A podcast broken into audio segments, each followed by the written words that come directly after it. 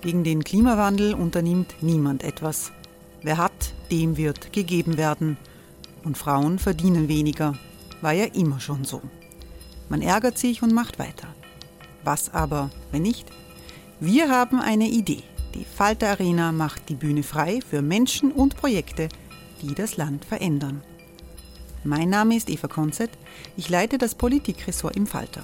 Und am Sonntag, den 26. Mai, veranstalten wir im Wiener Stadtsaal die nächste Falter Arena. Mit dabei unter anderem der ehemalige Politiker und Neosänger Matthias Strolz, Theresa Imre von Markter, Sonja Jöchtel von Love Politics oder Kari Ochsner von Ochsner Wärmepumpen. Machen statt jammern. Wir schauen uns an, wie das funktionieren kann. Kommen auch Sie vorbei. Alle Informationen und Tickets finden Sie unter falter.at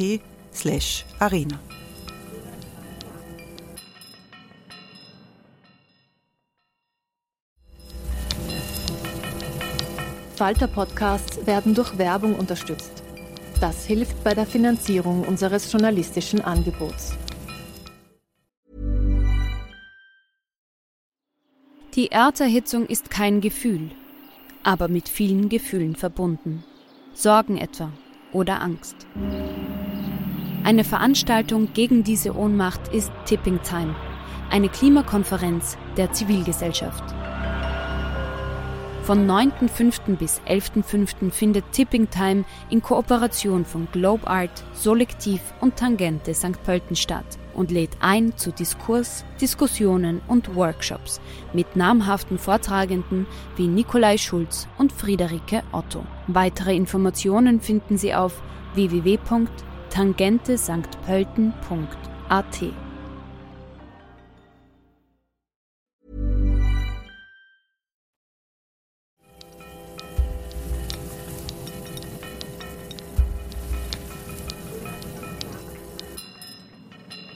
Herzlich willkommen, liebe Zuhörerinnen und Zuhörer, bei der 71. Folge von Schäuber fragt nach.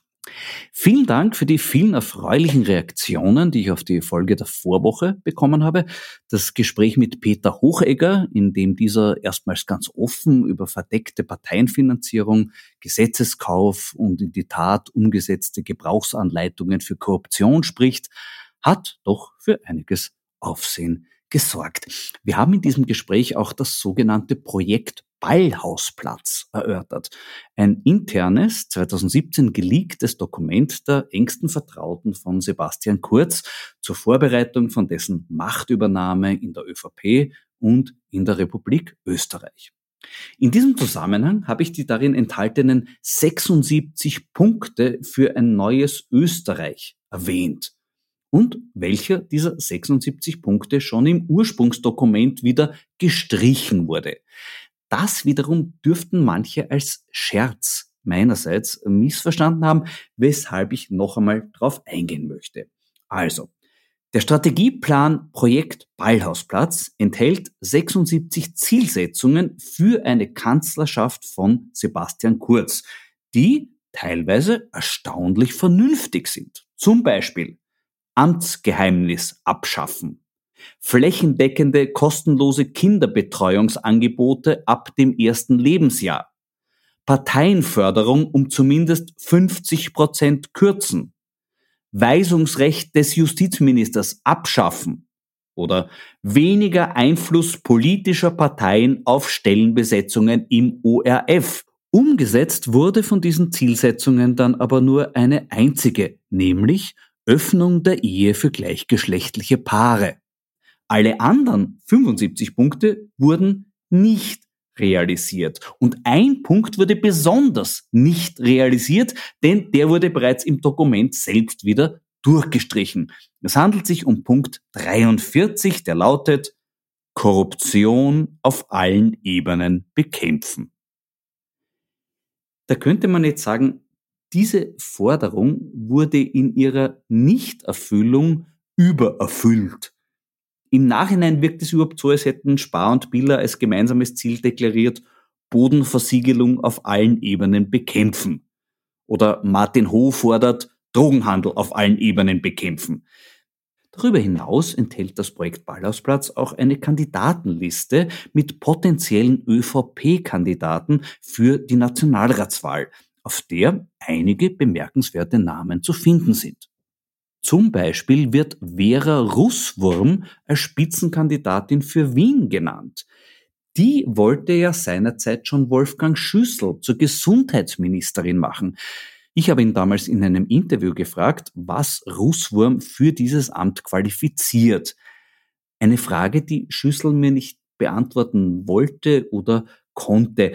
Er hat sich stattdessen beklagt, dass ich gegenüber seiner potenziellen Ministerin eine ähnlich negative Einstellung hätte wie gegenüber manchen seiner tatsächlichen Minister und hat das so formuliert, Sickel, Forstinger, Grasser, jetzt Russwurm.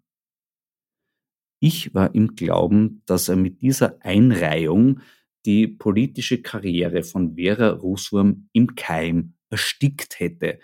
Aber bei Sebastian Kurz taucht ihr Name wieder auf. Und man muss fairerweise sagen, eine von Beate Hartinger klein gelegte Kompetenz- und Niveaulatte hätte Vera wohl geschafft zu überspringen.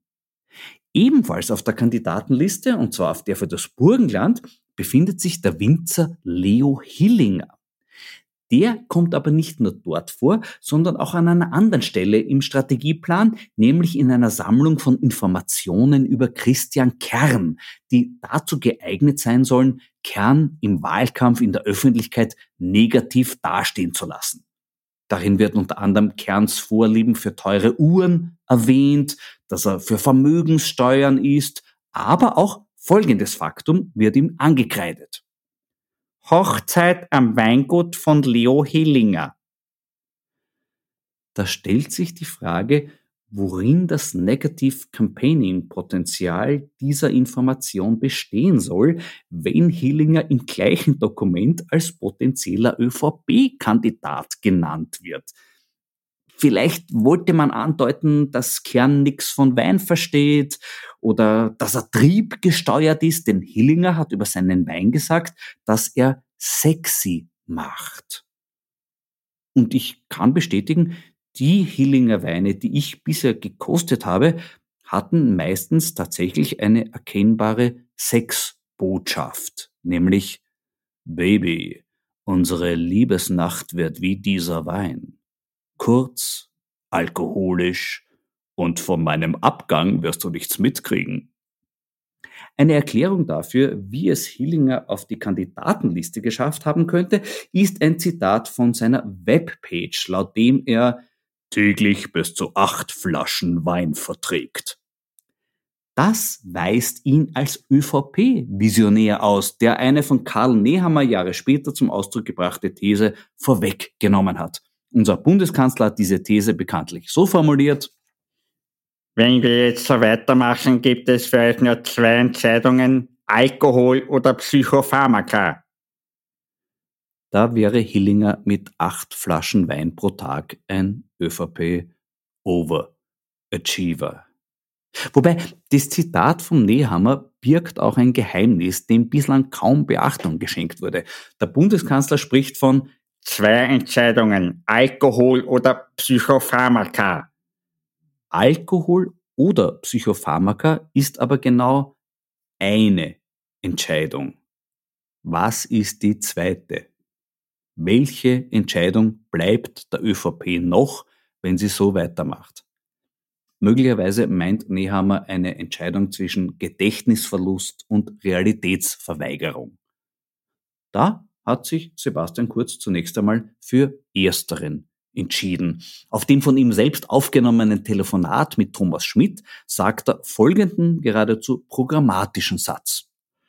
Ich kann seither überhaupt nicht mehr schlafen, weil ich schon an mir selbst zweifle und das Gefühl habe, ob ich irgendwas vergessen habe. Natürlich ist Sebastian Kurz kein Mann, den seine Gefühle täuschen.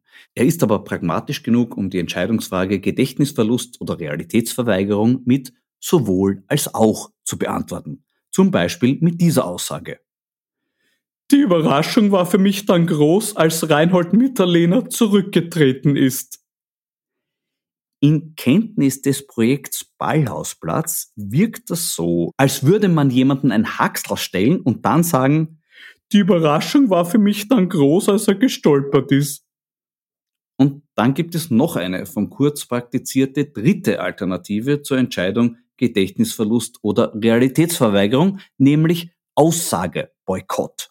Auf diese Strategie hat er bei seiner jüngsten Einvernahme durch die WKSDA zurückgegriffen, nachdem ihm der Staatsanwalt die entsprechenden Chats zwischen Sebastian Kurz, Thomas Schmidt, dem Kanzlerberater Stefan Steiner und Sabine Beinschab vorgelegt hatte, stellte er Kurz die entscheidende Frage, nämlich können Sie erklären, weshalb Sie ihr engstes Umfeld und Thomas Schmidt in diesen wenigen Tagen arbeitsteilig die Beauftragung von Umfragen bei Beinschab, die Abstimmung der Fragen, die Weitergabe der Ergebnisse an Österreich zur Veröffentlichung und die Bezahlung der Umfragen veranlassten? Worauf der Ex-Kanzler antwortete, ich ersuche um Verständnis, dass ich derzeit keine Angaben dazu machen möchte. Das versteht man natürlich dass er das nicht möchte. Ebenfalls keine Angaben machen möchte derzeit Wolfgang Fellner. Er wollte die Auswertung seiner Handydaten auf 0,4 Prozent der darauf gespeicherten Nachrichten beschränken. Alles andere sei Redaktionsgeheimnis. Unter dieses Redaktionsgeheimnis fallen laut Fellner auch Kalendereinträge wie Auto abholen, oder Fußpflege. Zumindest letzteres versteht man auch irgendwo. Vielleicht hat Fellner ja irrtümlich das Österreich Beinschab Tool für ein Behandlungsgerät bei der Fußpflege gehalten. Das Landesgericht für Strafsachen sieht die Sache jedenfalls anders als Fellner und hat die Auswertung sämtlicher Handydaten erlaubt, weshalb in der österreichischen Politik- und Medienszene mancherorts das große Zittern begonnen hat. Ich meine, wir müssen gar nicht warten, bis die ersten das System entlarvenden Chats veröffentlicht werden, denn es gibt jetzt schon ein öffentlich zugängliches Video, auf dem zu sehen und zu hören ist, wie Wolfgang Fellner mit Nationalratspräsident Wolfgang Sobotka das Prinzip der Inseratenkorruption enthüllen. Hören Sie jetzt die Original-Tonspur. Zeit. Sie kennen das Geschäft, ja, fürs Inserat ja. gibt's ein Gegengeschäft, oder? Ja, natürlich. Natürlich. Das wurde zwar so auf dem Sender OE24 TV öffentlich ausgestrahlt, aber auch das könnte Wolfgang Fellner als Redaktionsgeheimnis reklamieren. Denn schließlich wird hier das Geheimnis verraten, wie die Redaktion der Fellner Medien funktioniert. Weil heute schon die Rede von Wein aus dem Burgenland war, den gibt es auch in gut. Hier von mir gerade sogar in sehr gut. Im Wein- und Co-Glas habe ich da den Zweigelt Reserve de Moine von René Pöckel aus Mönchhof. Zum Thema in Barrique ausgebauter Zweigelt eine der feinsten Sachen, die man hierzulande bekommen kann. Er verbindet Samtigkeit mit viel Charakter, Kirschfrucht und Raucharomen. Ob er auch sexy macht, wage ich nicht zu beurteilen. Mir reicht, dass er jetzt schon großes Trinkvergnügen bereitet. Prost! Großes Lesevergnügen verspricht jedenfalls die Auswertung der Handy- und Mailkommunikation der Gebrüder Fellner. Wie es derzeit um das Verhältnis zwischen Politik und Medien in Österreich ganz generell bestellt ist, darüber spreche ich jetzt mit der Generalsekretärin des Presseclubs Concordia, Daniela Kraus.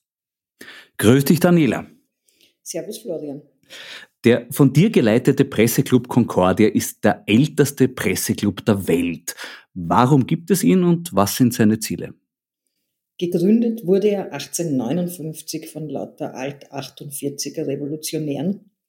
Braucht man nicht gendern, waren nur Männer.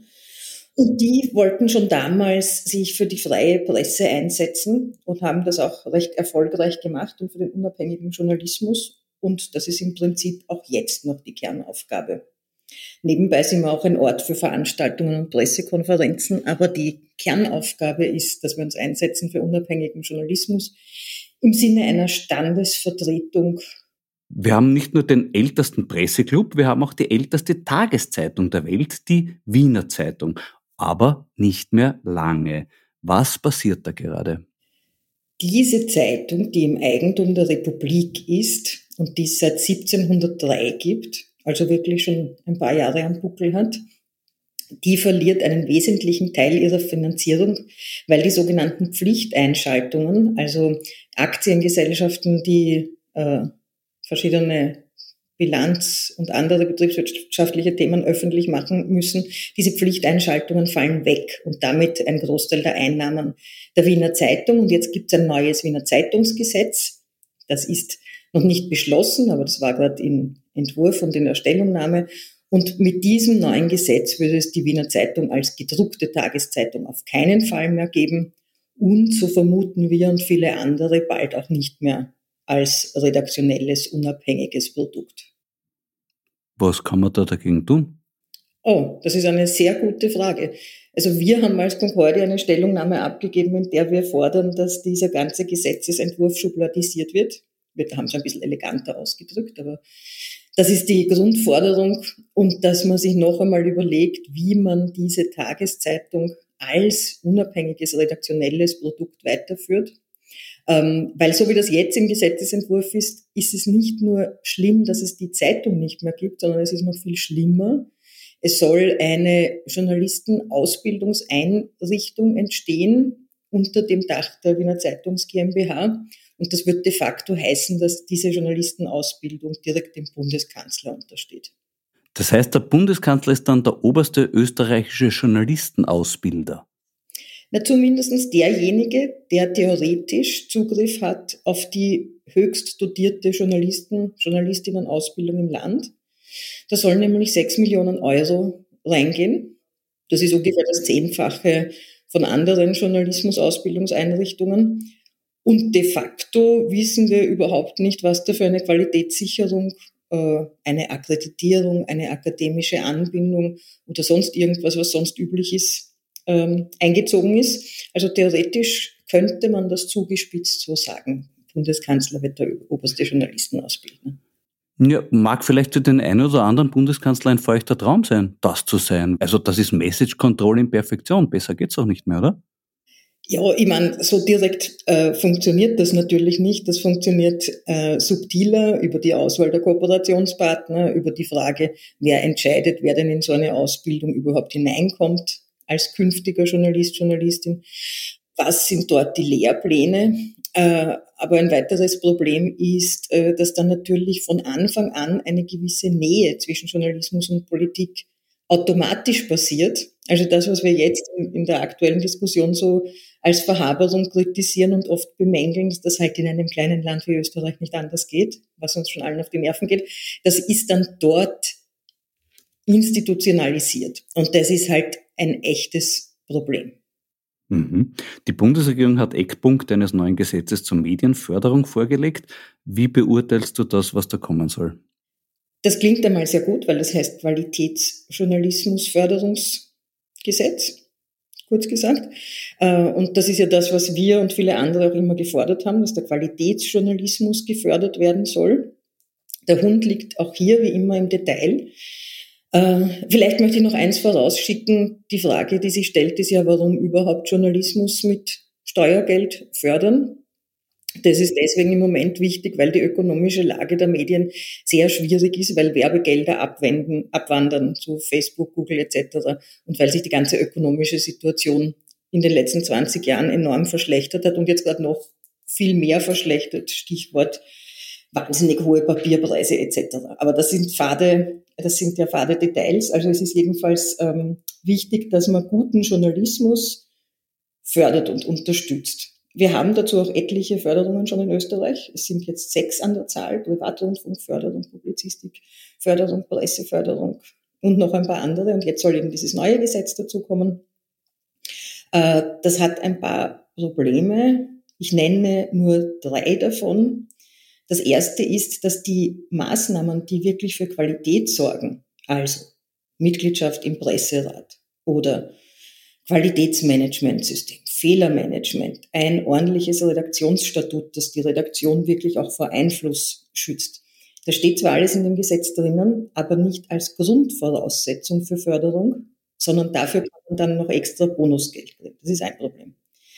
Das zweite Problem ist, die Medien, die überhaupt Förderung erhalten können, das sind nur die, die es sowieso schon gibt, die großen etablierten. Wenn du was Neues machen willst, einen Podcast zum Beispiel oder viele Podcasts oder ein neues digitales Online-Medium, dann ist die Wahrscheinlichkeit, dass du aus diesem Topf keine Förderung kriegst und aus jedem anderen auch nicht sehr hoch. Das führt dazu, dass die, die es schon gibt, die kriegen Förderung, was Neues kann de facto äh, erstens einmal nicht gefördert werden und hat zweitens natürlich einen Wettbewerbsnachteil, weil die anderen mehr Geld kriegen. Und das dritte Problem ist, ähm, dass Dinge, die man zusammenfassen könnte als externe unabhängige Referenz, also was so auf die Branche schaut und der Branche ein Feedback gibt und für Qualitätssicherung sorgt, wie eben besagter Presserat oder auch Forschung, total unterdotiert sind. Also der Presserat, nur um da ein Beispiel zu, zu geben, den gibt's jetzt in der Form seit 2010. Seit 2010 wird er mit 150.000 Euro pro Jahr gefördert und das soll auch äh, so bleiben. Also der ist wieder inflationsangepasst, noch kriegt er mehr. Nur zum Verhältnis, die Gesamtförderung, die neue, ist mit 20 Millionen pro Jahr dotiert. Wer ist aller nicht beim Presserat dabei? Die Kronenzeitung. Nur die Kronenzeitung. Die Kronenzeitung von den, von den Tageszeitungen und es gibt ein Problem, ein Problem momentan, wobei das in dem Gesetz eigentlich angeregt wird, dass sich das ändert. Reine Online-Medien können nicht teilnehmen. Aber die können sich natürlich trotzdem dem, dem Ehrenkodex verpflichten. Die drei Probleme, die du aufgezählt hast, sehe ich genauso. Ich sehe noch ein ganz großes Problem, nämlich, dass Regierungsinserate noch immer nicht gedeckelt werden. Warum ist es so? Ja, weil man sich da wahrscheinlich nicht einschränken will. Gut, das ist ja noch einmal ein extra äh, Punkt dieses, das ist die Reform des Medientransparenzgesetzes. Da geht es eigentlich nur um die Frage, wie transparent werden Regierungsinserate gemacht, weil die müssen eingemeldet werden. Und da werden jetzt verschiedene Lücken geschlossen, die es vorher gegeben hat. Das ist auch gut so. Aber wie du richtig sagst, es wird nicht gedeckelt. Äh, ja, also warum das so ist, ist, glaube ich, recht einsichtig, weil sich da seitens der äh, Regierung will man sich halt nicht beschränken, weil da kann man ja Geld nach Gutsherrenart, wie so richtig gesagt wird, vergeben werden an verschiedene Medien. Äh, und das nächste ist, es unterliegt halt auch keiner parlamentarischen Kontrolle. Die Eva Dichern hat gemeint, die Deckelung wäre eine Bestrafungsaktion für erfolgreiche Medien. Jetzt bekommt sie statt der Bestrafung eine Belohnung, nämlich über 2,5 Millionen Euro digitale Transformationsförderung. Äh, mir gefällt am besten dabei der Posten 790.808 Euro für Anreizförderung. Welcher Anreiz wird da gefördert? Der zum Abkassieren? Quality sleep is essential. That's why the Sleep Number Smart Bed is designed for your ever evolving sleep needs. Need a bed that's firmer or softer on either side? Helps you sleep at a comfortable temperature? Sleep Number Smart Beds let you individualize your comfort so you sleep better together. JD Power ranks Sleep Number number 1 in customer satisfaction with mattresses purchased in-store. And now, save 50% on the Sleep Number limited edition Smart Bed for a limited time. For JD Power 2023 award information, visit jdpower.com/awards. Only at a Sleep Number store or sleepnumber.com.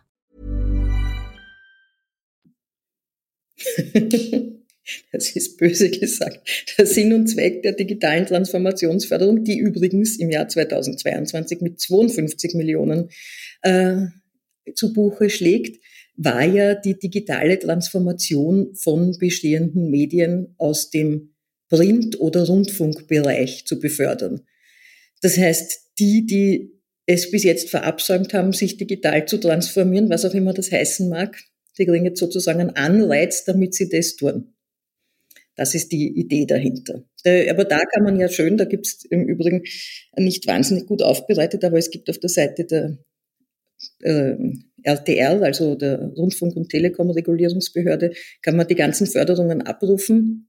Und da gibt es ein paar Dinge, wo man sich fragt, was ist das eigentlich, was da gefördert ja, wird. Ja, also ich habe es mal angeschaut, das ist wirklich beachtlich, was, was, was es da alles gibt. Da bekommt beispielsweise eine häufig mit Fake News, ungenierter Putin-Propaganda und antisemitischen Karikaturen durchsetzte Plattform der Gattin eines ÖVP-Großspenders über 700.000 Euro für offensichtliche Jux-Projekte wie Servererweiterung oder Online-Lehrredaktion. Wie kann es überhaupt zu solchen Auswüchsen kommen?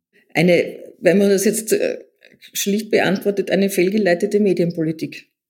Und das Grundproblem ist, dass es eben nicht im Kern dieser ganzen Förderungen steht, dass man wirklich Qualitätsjournalismus fördert. Das ist aber das, was, was, was dringend notwendig wäre, die Förderung von Qualitätsjournalismus. Und da steht halt da nicht im Mittelpunkt und dann äh, wird Geld verteilt. Ich meine, zum Teil bin ich auch ein bisschen nachsichtig, weil es auch sehr schwierig ist, Ausschlusskriterien zu formulieren natürlich. Aber bei besagtem Medium, man kann es ja aussprechen, diese Projekte, die du ansprichst, sind vom Express. Äh, da wäre, wenn Qualitätssicherung überhaupt eine Grundvoraussetzung für die Vergabe von Geldern wäre, dann wird dort kein Geld hinfließen. Und das fehlt bei all diesen Förderungen. Das fehlt übrigens auch bei der Vergabe von Inseraten. Diese konkreten Förderungen werden vergeben von der RTR, die hast du vorher schon erwähnt, der Rundfunk- und Telekom Regulierungs GmbH.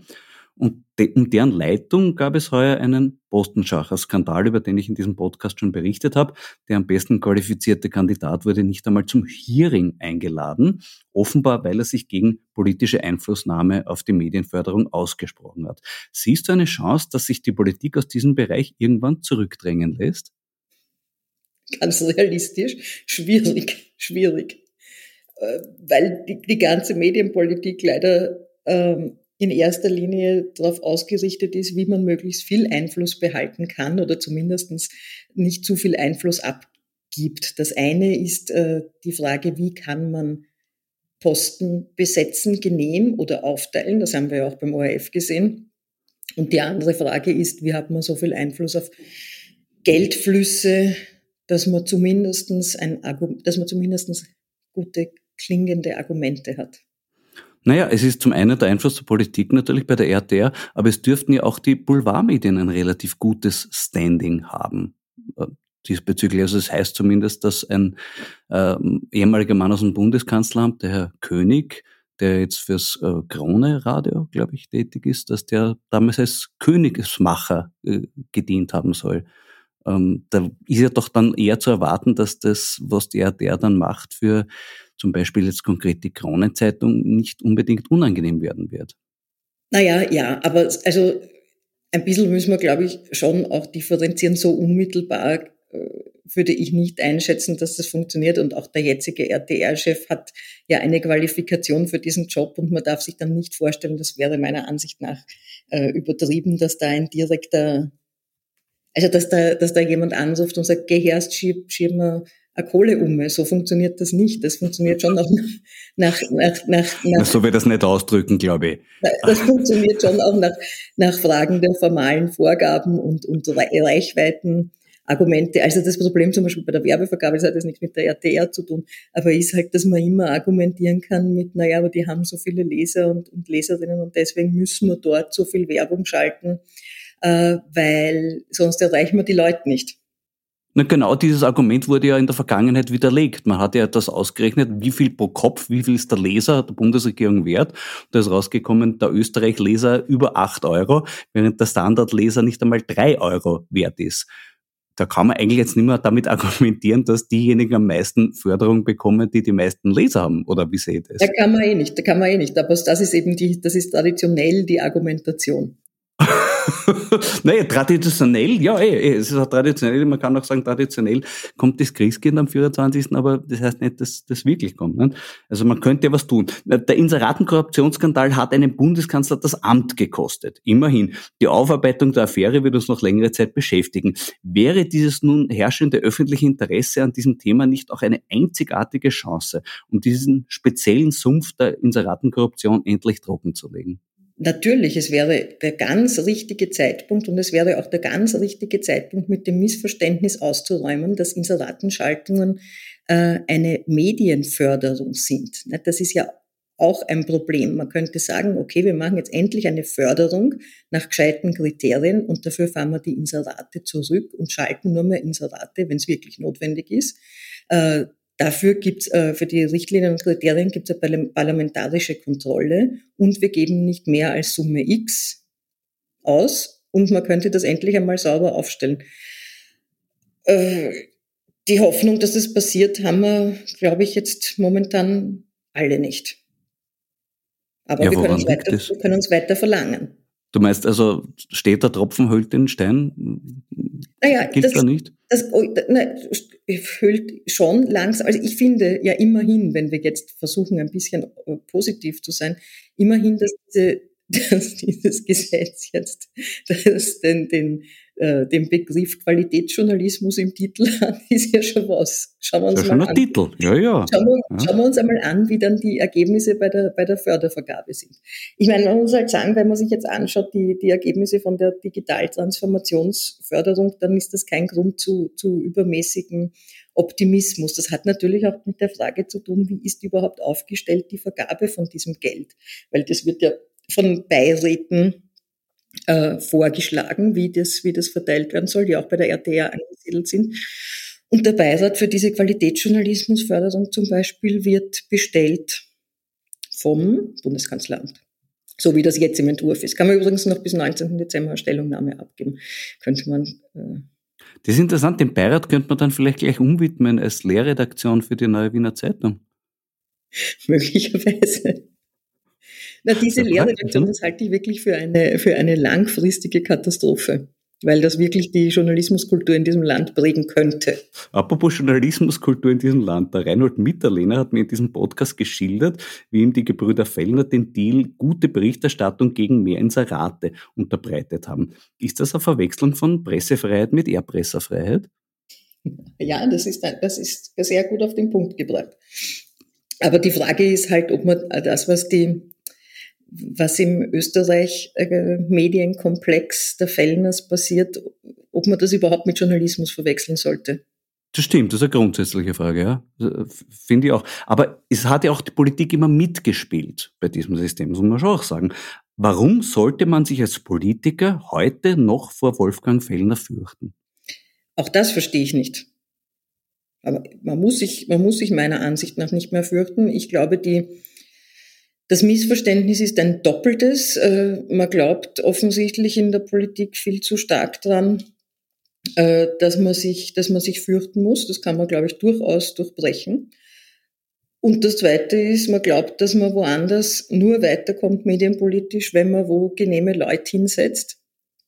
Und auch das halte ich für ein, für ein Missverständnis. Ähm, allalong, ich weiß, ich bin wahnsinnig äh, naiv vielleicht, aber allalong müsste man sich als Politikerin wünschen, ein gescheites politisches System, in dem man äh, qualitätsvolle und gescheite Debatten führen kann.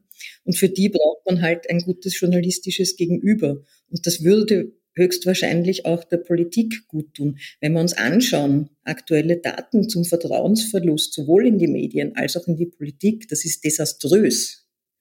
Und da werden wir auf die Art und Weise nicht weiterkommen. Und ich glaube, dieses, dieses Grundproblem ist entweder den Politikern und Politikerinnen, die da jetzt was tun könnten, nicht bewusst oder es ist ihnen wurscht. Der Presseclub setzt sich auch für die Einhaltung von ethischen Normen im Journalismus ein. Wie ist zu verstehen, wenn ein Concordia-Vorstandsmitglied, nämlich Martina Salomon, im Kurier schreibt, dass Berichterstattung über Korruption den Wirtschaftsstandort Österreich gefährdet? Gibt es beim Thema Korruption zu viel Pressefreiheit?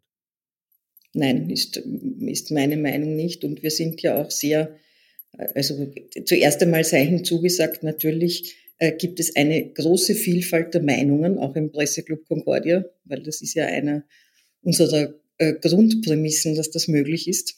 Aber selbstverständlich ist ähm, etwas, wofür wir uns stark einsetzen, dass es weniger Korruption gibt, also zum Beispiel durch eine Kooperation mit dem äh, Antikorruptionsvolksbegehren oder was uns extrem wichtig wäre, wäre, dass es endlich ein Informationsfreiheitsgesetz gibt. Das, glaube ich, gilt für alle in diesem Land. Ja. Äh, es sollte ja auch der Investigativjournalismus gefördert werden, hat ursprünglich einmal geheißen. Äh, per Gesetz passiert da was? Äh, nichts, was mir bekannt wäre. Das heißt, da ist es bei der Überschrift geblieben. Da ist im Gesetzesentwurf dann nichts mehr drinnen. Nein, da, also was die, die einzigen Dinge, die in dem Gesetzesentwurf jetzt dezidiert noch einmal äh, heraus hervorgehoben werden und extra gefördert werden können, ist, sind Auslandskorrespondenten äh, und Korrespondentinnen und äh, regionale Berichterstattung. Vielleicht liegt es auch daran, dass man nicht den Aufdeckungsjournalismus fördern will, sondern den Zudeckungsjournalismus in Österreich. Naja, ich glaube, ein ganz äh, konkretes Interesse, jetzt Investigativjournalismus zu fördern, äh, wird es wohl nicht geben. Aber das, ich, ich meine, ich denke, das wäre wahrscheinlich auch in, im Rahmen dieses Gesetzes schwierig. Was ich glaube, was sinnvoll wäre, wäre, wenn es zusätzlich geben würde oder stattdessen äh, eine, eine, eine Förderung, die spezifische journalistische Projekte, und zwar inhaltlicher Natur, äh, fördert. Wobei das hat natürlich auch wieder verschiedene Gefahren, weil da braucht dann nämlich wirklich eine unabhängige Jury, was zwar möglich ist, aber woran ja bei uns interessanterweise auch niemand glaubt. Ja, apropos Zudeckungsjournalismus, ebenfalls in einem Kurier-Leitartikel hat sich Rudolf Mittlöhner über politische Interventionen beim ORF empört. Aber nicht darüber, dass sie grob unzulässig sind, sondern darüber, dass sie nichts bewirken. Wie siehst du das Thema? Was soll ich dazu sagen? Das, das, das, das, kam, das ist, ich habe diesen, diesen Kommentar auch gelesen. Da war ich äußerst erstaunt, nicht? weil es über Argumentation war. Gut, aber ich meine, man muss auch sagen, der, der, der Heinz Lederer hat auch im Kurier einen Kommentar, äh, oder Stiftungsrat, nur um das zu erläutern, Leiter des SPÖ-Freundeskreises im Stiftungsrat. Wir wissen, wie absurd das ist, dass es diese Freundeskreise überhaupt gibt, hat sich darüber empört in einem Kommentar im Kurier, äh, dass, die, dass der ORF und seine Redaktionen so äh, transparent über die Causa Schrom und die Interventionen im ORF berichten. Also auch das. Äh er hat gesagt, das ist Selbstzerfleischung. Das fand ich gut, weil sie haben vor allem gegen den Stiftungsrat gewettert und dass man den eigentlich in der Form geht das nicht mehr. Und er hat gemeint, das ist Selbstzerfleischung. Und ich habe gesagt, naja, wenn man sich eine Warze wegschneidet, ist nicht wirklich Selbstverständnis. das, das Missverständnis. Aber gut, bleiben wir gleich bei dem Thema. Nach Bekanntwerden der Chat-Affäre rund um den vormaligen ZIP-Chefredakteur Matthias Strom hat der ORF-Redakteursrat einige Forderungen für mehr politische Unabhängigkeit erhoben. Wird er darin vom Presseclub unterstützt und wenn ja, wie? Ja, er wird unterstützt, weil es gibt eine Forderung vor allem, also wir sind beim Thema ORF, wir müssen ja auch immer auf Themen fokussieren und beim Thema ORF sind wir ganz, ganz, ganz stark fokussiert auf das Problem der politischen Besetzung der Gremien, also des Publikumsrats und des Stiftungsrats. Und das ist eine Forderung, die wir ganz stark mit dem Redakteursrat äh, teilen und ihn auch unterstützen. Es gehört endlich eine Reform des ORF-Gesetzes her. Äh, da, also vor allem in dem Punkt, dass man eben den Stiftungsrat entpolitisiert. Ich habe mir schon überlegt, äh, man müsste einfach diesen Teil des ORF-Gesetzes wahrscheinlich vorformulieren und dann vorschlagen. Ich habe das, ich habe den letzten Podcast, wo du mit dem Peter Hochecker geredet, geredet hast, wahnsinnig, wahnsinnig spannend gefunden. Danke. Ja, weil der so offen geredet hat und gesagt hat, na ja, man muss halt fixfertige Gesetzestexte vorlegen. Und ich habe mir gedacht, das muss ich mir jetzt zu Herzen nehmen. Man könnte ja. einen fixfertigen Gesetzestext vorlegen und einmal öffentlich zur Debatte stellen, bevor man in der Politik übermittelt. Und da wäre das Thema Stiftungsrat und wie macht man das echt wichtig? Wie macht man den unabhängig? Äh, wir haben ja da auch äh, anlässlich der letzten Publikumsratsbestellung bei der Com Austria eine sogenannte Popularbeschwerde eingebracht mit vielen Unterschriften wo wir argumentieren, dass der Publikumsrat nicht verfassungskonform besetzt, bestellt worden ist und damit auch nicht der Stiftungsrat, weil der Publikumsrat auch in den Stiftungsrat entsendet und damit auch nicht der Stiftungsrat Vorsitz. Ja, und jetzt schauen wir mal, was passiert. Gesetzesvorlage finde ich eine sehr gute Idee. Äh, ich fände es ja auch schon gut, wenn man sich an die bestehenden Gesetze halten würde. Da steht zum Beispiel drinnen, dass Stiftungsräte an keine Weisungen und Aufträge gebunden sein dürfen und dass sie ihr Amt mit derselben Sorgfaltspflicht und Verantwortlichkeit wie ein Aufsichtsrat einer Aktiengesellschaft erfüllen müssen. Dieses Gesetz wurde offensichtlich bisher ignoriert, oder nicht?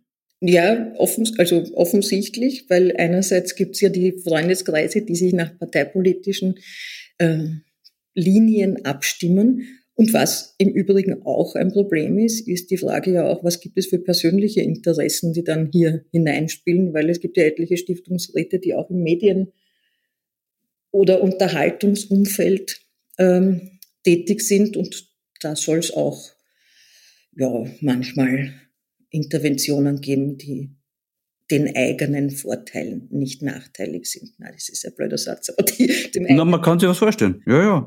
Zum eigenen Vorteil gereichen. Ja, das ist absolut der Fall. Es gibt noch etwas, was im Gesetz steht und offensichtlich von der Politik komplett ignoriert wird. Zahlreiche Landeshauptleute haben in der Vergangenheit ganz ungeniert davon gesprochen, dass sie selber den Direktor des jeweiligen ORF-Landesstudios bestimmt hätten. Und das ist definitiv ungesetzlich, weil Landeshauptleute haben ein Anhörungsrecht, aber kein Mitbestimmungsrecht und schon gar kein Entscheidungsrecht. Müsste man aufgrund dieser offensichtlichen Gesetzesverletzung die ORF-Landesdirektorenposten nicht neu ausschreiben? Die Frage ist, wer kann sich beschweren und was kann passieren? Ich bin keine Juristin, aber genau deswegen haben wir ja diese Popularbeschwerde eingebracht, weil das für jemanden Außenstehenden eines der wenig, eine der wenigen Möglichkeiten ist, hier überhaupt die Behörde, sprich die Comaustria, zur Prüfung zu bewegen. Ähm, und wenn das passiert, ja, dann, dann wird man sehen, äh, ob es dann, ob's dann zumindest Konsequenzen gibt. Das ist ja übrigens ähm, mit den Sanktionen Entschuldige, nur ein kleiner Schlenk, aber auch eines der Probleme von den, von den Inseraten. Weil selbst jetzt, wenn du verstößt gegen diese Meldepflichten, die jetzt eh kein sehr starkes Regulativ sind, aber selbst dann passiert nichts. Der ORF-Redakteursrat fordert ja unter anderem eine öffentliche Ausschreibung mit klaren Besetzungskriterien für die Position von Stiftungsräten mit einem anschließenden öffentlichen Hearing aller Bewerber. Hältst du das für möglich, dass diese Forderung erfüllt wird?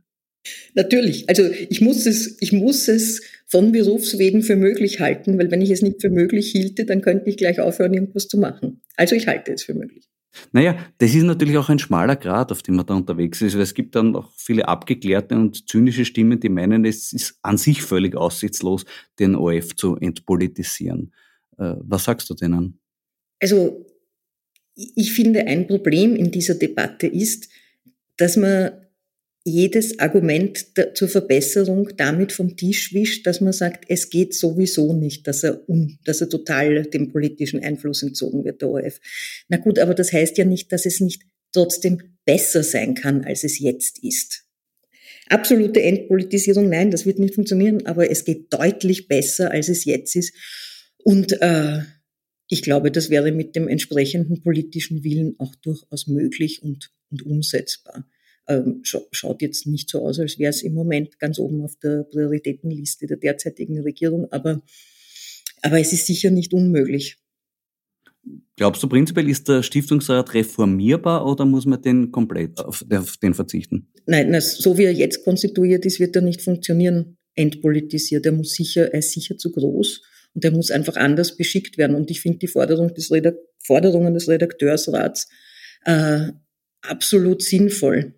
Das heißt auch nicht, dass nicht äh, die Parlamentsparteien die, oder die gewählten Parteien einen Anteil an Stiftungs- oder Aufsichtsräten oder wie auch immer dieses Gremium dann heißt, entschicken, entsenden können. Aber das Problem ist ja jetzt, dass das immer die Mehrheit ist. Und die gleich auch quasi eine absolute Mehrheit im, im, im Stiftungsrat hat, ne? Genau, genau. Also, entschuldige, so habe ich das gemeint. Ich habe gemeint, das jetzige System ist so, dass du äh, in den allermeisten Fällen eine Mehrheit im Stiftungsrat haben wirst von der Kanzlerpartei. Ja, um es auf, auf, den Punkt zu bringen. Ja, und das ist, und das ist, und das ist halt natürlich ein, ein ganz großes Problem. Also genau, zum Beispiel, wie von dir gesagt, diese Entsendung durch die de facto Entsendung durch die Landeshauptleute auch in den, in den Stiftungsrat, das ist ja ein Wahnsinn. Das ist ja auch vollkommen äh, anachronistisch. Oder vielleicht war es auch nie zeitgemäß, würde man vielleicht eher so sagen. Naja, vielleicht an die 50er Jahre oder so, aber ja. ja. Ja, also ich, muss, ich muss ganz ehrlich sagen, vor dem, äh, was auch immer im Punkt ORF im nächsten Jahr kommt, falls tatsächlich was kommt, fürchte ich mich ein bisschen. Oh je, äh, hm, das ist jetzt aber so ein depressiver Ausklang. Ähm, ich habe mir in diesem Podcast ein So sind wir nicht der österreichischen Medien gewünscht. Äh, bislang vergeblich. Könnte vielleicht der Presseclub Concordia da die Initiative ergreifen? Äh, das kann er sicher. Das wird er auch probieren äh, mit vielen Diskussionen. Äh, aber ich, die, die Frage ist ähm, natürlich, welche Medien man dann reinnimmt und welche man außen vor lässt.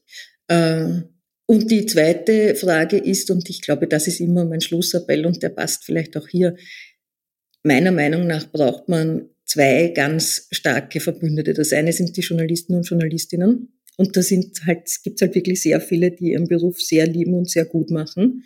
Das darf man, finde ich, nicht verwechseln, die Journalisten und Journalistinnen mit den Medienunternehmen. Das muss man auseinanderhalten. Äh, und das Zweite ist das Publikum. Und was ich wahrnehme, ich meine, das kann eine professionelle Verformung sein, aber ich finde, dass das Thema Medien, Journalismus, Medienpolitik viel, viel, viel stärker ins Zentrum verschiedener Debatten gerückt ist, als es das noch vor 10, 15 Jahren war. Äh, und ich glaube, dass da auch viel mehr Bewusstsein dafür äh, besteht, was konsumiere ich, warum konsumiere ich es. Und äh, ah ja, Medienpolitik ist ein Politikfeld und da kann man auch was wollen. Und das macht mich ein bisschen optimistisch. Na schau, haben wir doch noch einen schönen Ausblick gefunden. Für deine diesbezüglichen Bemühungen kann ich nur wieder sagen, möge die Übung gelingen. Danke, Daniela, für das Gespräch. Herzlichen Dank. Das war die 71. Folge von Schäuber fragt nach.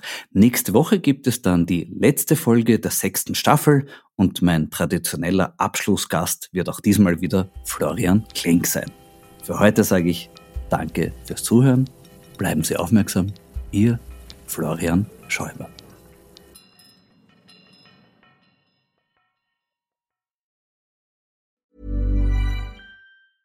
Even when we're on a budget, we still deserve nice things. Quince is a place to scoop up stunning high-end goods for 50 to 80% less than similar brands.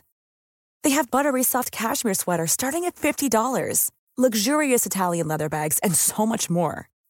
Plus, Quince only works with factories that use safe, ethical, and responsible manufacturing. Get the high-end goods you'll love without the high price tag with Quince.